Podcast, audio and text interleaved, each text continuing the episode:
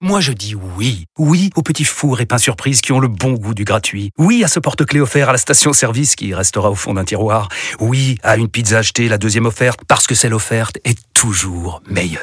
On préfère tous quand c'est gratuit. Chez Skoda, profitez de deux mois de loyer offert sur une sélection de modèles jusqu'au 31 mars. Portes ouvertes ce week-end.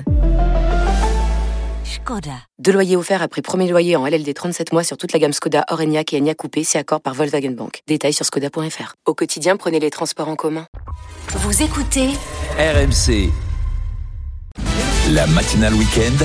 le bonus RMC. Avec vous, Peggy Broche. Et ce matin, vous nous parlez d'une guitare que Paul McCartney vient de retrouver. Un perdu au début des années 70, donc il y a plus de 50 ans. En effet, Paul McCartney a retrouvé son ancienne guitare basse avec laquelle il avait joué euh, ses plus gros tubes hein, des Beatles en studio ou sur scène, comme celui-ci, souvenez-vous.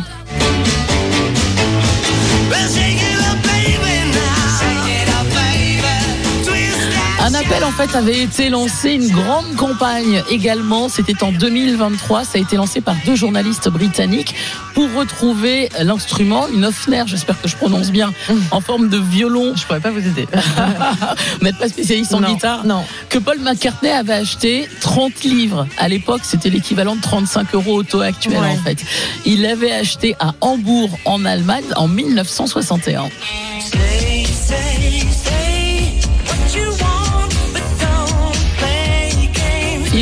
sur ce fameux tube euh, avec euh, cette guitare. Et la basse a été retrouvée complète. Alors juste sans son étui original, il faut réparer l'étui, mais franchement ça a été un miracle. Et en fait, contrairement à ce que pensaient les journalistes, la guitare n'avait pas disparu en 1969. Ils pensaient qu'elle avait disparu en 1969, mais non, elle avait été volée en 1972 à l'arrière d'une camionnette à Londres. Et alors du coup, ils ont eu après la, la campagne plein d'appels, et plein de messages qu'ils ont reçus, plus de 600.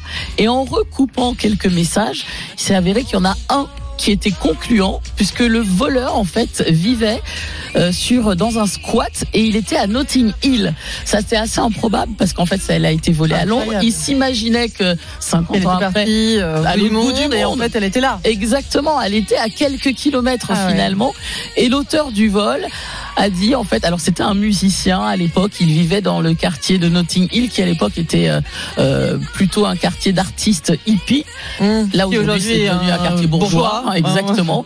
Et il a dit qu'il ignorait l'identité du propriétaire de l'instrument. Enfin bon, quoi qu'il en soit, qu'on ignore ou qu'on n'ignore pas l'identité d'un de, du propriétaire, on ne vole pas à la Non, base. Mais bon, sûr. en tout cas, cette guitare a été retrouvée. Et euh, pour le plus grand bonheur de Paul McCartney, merci à ces deux journalistes finalement britanniques parce que tout ça, c'est grâce C'est à eux. l'histoire. Vous imaginez un peu la guitare Incroyable. Plus de 50 ans après. Ouais. Une guitare qui coûtait 35 dollars et qui, qui vaut de l'or aujourd'hui. 35 livres sterling. ouais. 35 livres Ouais. Et aujourd'hui, bah, c'est clair, elle vaut de l'or. Mais je pense que là, Oui. il l'a récupéré, il va la garder. hein. Exactement. Merci Peggy.